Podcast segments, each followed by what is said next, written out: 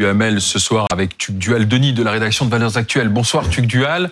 Bonsoir. On va parler, bonsoir Alain Duhamel. Bonsoir. Nous allons parler foot, sport, enfin n'est pas coutume, mais politique.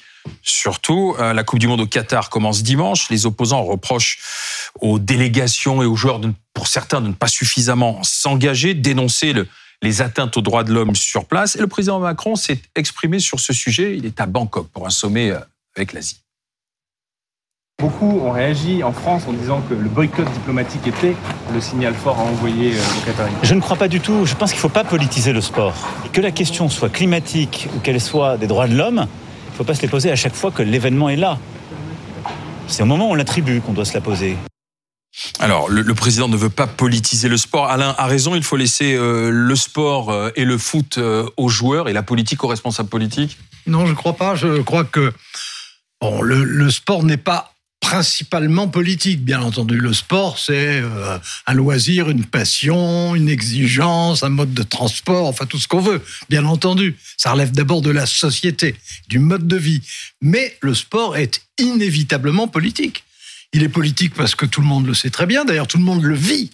C'est- un, enjeu national. Savoir si on va réussir euh, en 24 les Jeux Olympiques ou pas. Est-ce que ça se passera bien ou pas bien? Bah, Évidemment, c'est considérable pour l'image de la France. Savoir si euh, à la Coupe du Monde de football, on va effectivement, comme on l'espère, euh, faire un beau parcours ou si au contraire, on aura une désillusion. Mais évidemment, c'est une dimension qui est une dimension nationale. D'ailleurs, on voit très bien les passions qui, s'échauffent facilement. Bon, la deuxième chose, c'est que le sport, c'est aussi un territoire de gouvernement.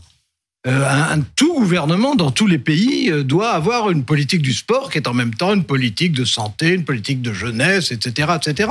Et puis enfin, le sport, c'est c'est un moyen, c'est pas le seul moyen, mais c'est un moyen significatif pour transmettre des messages politiques. Alors c'est vrai au moment où on les organise, c'est vrai au moment où ils ont lieu. Évidemment, les, les plus porteurs dans cette affaire, ce sont pas des groupes de pression, etc. Ce sont les athlètes eux-mêmes, s'ils en ont envie. Alors, ils, n'ont pas de contraintes, mais c'est vrai que bon, bah, tout le monde se rappelle cet exemple extraordinaire euh, des Jeux Olympiques à Berlin sous Hitler, avec euh, le sprinter américain noir qui Jesse gagne Owens. tout, qui Jesse gagne Owens, tout. Et c'est- ça a été un, un coup de tonnerre politique réel. Mais enfin, on peut trouver beaucoup d'exemples comme ça. Oui, ou des joueurs euh, hollandais, euh, néerlandais Absolument. en 1978, Bien entendu. ne montant pas à la tribune du général Videla et de Bien- l'Argentine, bien organisatrice entendu. Ou les bien-. JO, de, ou- les JO de Mexico Voilà, avec les noirs, puis- le point levé. Voilà, exactement. Ou le bras d'honneur du Et puis au à la moment de perche, l'apartheid, euh, Est-ce qu'on doit pousser- obliger les, les, les joueurs de foot euh, Il y a beaucoup de pression sur euh, notamment Hugo Loris et, et- et les joueurs de l'équipe de France. On doit un peu les, les obliger à, à réagir, à faire porter des messages au Qatar. Effectivement, je crois qu'il faut distinguer le sport euh, des sportifs et je crois qu'aujourd'hui les sportifs, en tout cas dans le foot français, n'arrivent plus euh, à porter un message politique euh, de manière sereine. Et pour moi, euh, il y a eu une espèce de date fondatrice de bascule pour cela, c'est 1998 quand la France devient championne du monde. Un 12 soir de juillet, euh, le pays se met euh, à euh, voir de ses yeux euh, vus euh, le monde euh, Black, blanc, black blanc exactement. Et, euh, et cette espèce de mythologie black blanc euh, prend forme prend corps parce que les joueurs de l'équipe de France de l'époque l'incarnaient très bien. C'est-à-dire qu'on était dans une équipe de France où euh, Zidane l'arabe euh, déjeunait avec Deschamps le français euh, euh, depuis plusieurs générations et Christian Carambeu ou Lilian Thuram à la même table. Et tout ça cohabitait extrêmement bien. La fête populaire de 1998 avait été exceptionnelle et donc le pays a transposé euh, à la fois ce qu'il vivait et ce qu'il désirait euh, peut-être au plus profond de lui euh, sur cette équipe. Mais la gueule de bois euh, assez douloureuse. Six ans après, c'est Naïsna, Rosine Bachelot, ministre des Sports, va là-bas, une atmosphère de plomb au-delà de la mutinerie sportive. Elle raconte que il y avait des clans, voilà, les Blacks déjeunaient avec les Blacks. Johan Gourcuff était la petite victime expia- expiatoire de cette équipe. Il y avait euh, une forme de communa- communautarisme qui gangrénait cette équipe et qui, pour moi, est tout à fait transposable à ce qui est devenu la France euh, depuis euh, 1998, c'est-à-dire un pays où le vivre ensemble devient de plus en plus euh, impossible. Donc là, Et- là, et- vous dites finalement que le sport reflète la société. Oui, Est-ce qu'on et- peut utiliser et- le et- sport pour faire passer des messages Mais en fait, politiques on, espère que le foot, euh, notamment puisque c'est le sport numéro un le plus populaire, le, le sport de masse par excellence, va nous faire dépasser euh, des clivages ou des impasses Ah bah, de la société ouais, mais- et il n'y parvient absolument pas. Eh ben, moi, Absolument plus, surtout. Alors moi, je suis persuadé du contraire. Je, si je, je ne sais pas, je ne sais pas évidemment comment ça va se passer pour l'équipe de France. Disons que sans exagérer, l'équipe de France de football fait partie des favoris en tout cas. Bon, euh, si jamais elle, a- comme je le souhaite, elle, elle accomplit un beau parcours, c'est évident que euh, il va y avoir une montée des écoutes à la télévision. Euh, vous savez que qu'au moment de la finale du championnat du monde, on, on a calculé qu'il y a le, Oui, presque mais- le tiers de l'humanité. Oui, mais c'est un événement politique. Bien sûr, mais Et qui sera récupéré politiquement? Oh, Il y aura sûrement des tentations. Oui, mais Bien il vient entendu. d'Emmanuel Macron bien- bien en Russie. entendu. En Russie, Alain, Alain, explosion regardez. de joie, explosion Non, de joie, photo. Oui, mais- euh, Ouais, mais Pardon, la- quand même, moi je voudrais rebondir sur ce que je viens de dire. Oui, là. parce que là, en, on- en 2018, la question n'est la pas là, France a finalement. été championne du monde.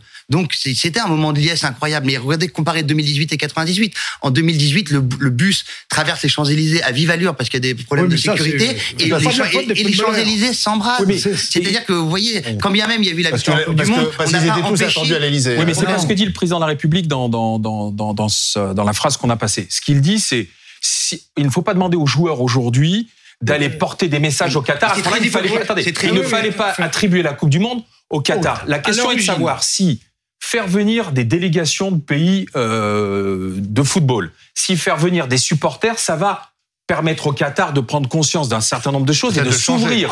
C'est ça la en- question. En, en tout cas, il y, a, il y a plusieurs choses. La première, c'est que on s'est aperçu qu'il y avait euh, des, des horreurs qui se passaient pour la préparation de la Ouais. Coupe du Monde de football, avec euh, des, des malheureux immigrés qui étaient traités comme euh, on traite des animaux. Enfin, on avait l'impression qu'on revenait au servage. On le savait déjà. Mais on l'a vu. On l'a vu Avant, vraiment. on le savait. D'abord, il y avait beaucoup moins d'immigrés qui se trouvaient là pour ça. Et puis là, c'était sous les caméras. Donc tout le monde l'a vu, tout le monde l'a commenté. Certains, ça leur est complètement égal, d'autres, ça les révulse. C'est comme ça. Bon, mais euh, incontestablement, ça joue un rôle. Mais euh, ce rôle, c'est aussi à l'occasion de ça, il n'y a jamais eu autant de reportages dans le Mhm. monde entier sur le Qatar. Et les gens ont appris sur le Qatar ce qu'ils ignoraient, et même pour dire les choses, ce dont ils se moquaient éperdument. Donc la pression Hein est sur le Qatar. et que la pression, bah, aujourd'hui, est sur le Qatar. Et le Qatar a voulu. Donc ça peut pousser le pays à changer. Le, le Qatar, le Qatar qui, a, qui a voulu faire un bon coup en, en- en se montrant moderne, etc., capable d'accomplir des, des prouesses pas avec beaucoup d'argent, bah, du coup, aujourd'hui, il est contesté. Et le fait qu'il soit contesté, bah, ça ne peut que l'obliger à changer. D'accord avec ça, lui, Duane Je ne sais pas si le Qatar changera. Je pense qu'ils ont euh, une telle puissance financière. La- la Russie n'a pas ils- forcément ils- changé Ils se après 2018, contrefichent hein. du modèle occidental. Et moi, j'ai plutôt, tendance à penser que euh, faut arrêter de croire qu'on va imposer nos modèles culturels. Non, mais je et- ne dis et- pas et ça. sociétaux. Je, je, je dis pas que vous Et je ne ça. le pense pas, d'ailleurs. D'accord, mais donc vous voyez, je Et pense par exemple, que quand des le- associations, Qatar va- va pardon, mais tu- quand des associations euh, euh, LGBT euh, demandent, font pression sur les joueurs pour qu'ils portent un petit, un, un petit brassard, ouais, ouais. etc. Sur les parce que les oui. droits LGBT ne sont pas respectés au Qatar. Est-ce que, est-ce qu'on a raison de faire pression? En fait, euh, je pense que les footballeurs sont pris à leur propre piège aujourd'hui. Ils portent euh, sur les terrains européens où c'est extrêmement facile et peu courageux, excusez-moi, euh, un brassard euh, arc-en-ciel, mais effectivement, c'est une autre paire de manches d'aller le porter au Qatar, euh, pays homophobe s'il en est. Sauf que euh, dans ce cas-là, si ils, ils épousent des combats euh, en Europe ou en France, ben, qu'ils les épousent tous. Et c'est là où la défense de l'équipe de France est pas euh, audible. Euh, C'est-à-dire que ils mettent un genou à terre pour euh, George Floyd et Black Lives Matter. Mais donc, évidemment, vous allez avoir des gens qui vont leur demander de mettre un genou à terre pour le meurtre de Lola, pour le racisme anti-blanc. Ils mettent un brassard euh, arc-en-ciel dans un pays où l'homosexualité n'est pas punie, c'est-à-dire la France ou en Angleterre en première ligue. Mais évidemment que quand ils vont aller au, ils vont aller au Qatar, on va leur demander de porter ce même combat Donc, et ils- que là, ils sont pris à leur propre piège. Et qu'ils sont dans une espèce de quadrature du cercle ou de circonvolution surtout, ou en se justifiant en disant mais non là-bas on peut pas respecter, il faut et- respecter et- leur non, non, culture. mais s'agit pas de demander à des vedettes de football brusquement de, de se transformer en en porte Mais on leur attendez demande, attendez ils passent- mais ils passent leur vie à faire des campagnes antiracisme, laissez-moi répondre laissez-moi répondre Euh, il ne s'agit pas de leur demander d'être des porte-parole perpétuels dans toutes les circonstances et sur tous les sujets. Ça n'est d'ailleurs, ils n'en ont d'ailleurs aucune envie. Ils n'en ont pas forcément non plus les aptitudes et ils n'en ont pas forcément les occasions. En revanche, que dans certaines circonstances, ils prennent certaines positions. Mais- Mais, dans, l'histoire du football, ça a toujours été comme ça. Enfin, au départ, faut pas oublier qu'au départ, le football, ça, ça a été euh, une, une, le- les premiers matchs, c'était entre aristocrates et plébéiens en Angleterre. Ouais. C'était comme ça.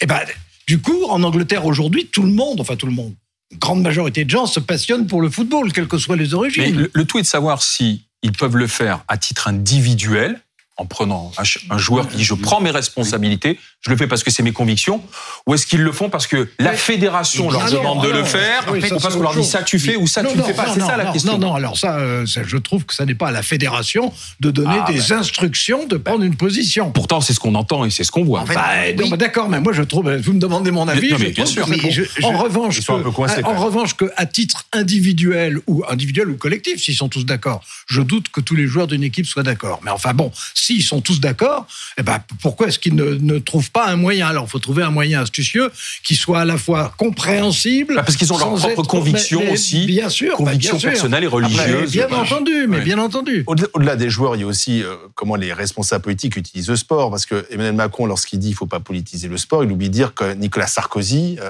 pour l'attribution de la Coupe du Monde de foot au Qatar, a Ouais. beaucoup agi. Donc c'était quand même une action politique Non, non, à bien l'époque. sûr, mais je- on- on- on- Mais bien entendu. voilà, euh, et que et que Emmanuel Macron lui-même appelle Mbappé lorsque celui-ci Non, a, envie de oui. quitter le Paris Saint-Germain. Pourquoi non, non, non, mais attendez, attendez, non, non, on y peut a- pas dire qu'il y a non, rien non, entre si, le si, sport et la non, non, politique. Non, non, mais, non, mais je dis pas qu'il y a rien, j'ai même dit le contraire, je dis qu'il y a quelque chose au contraire. Mais euh, il, il faut pas, il faut pas tout confondre.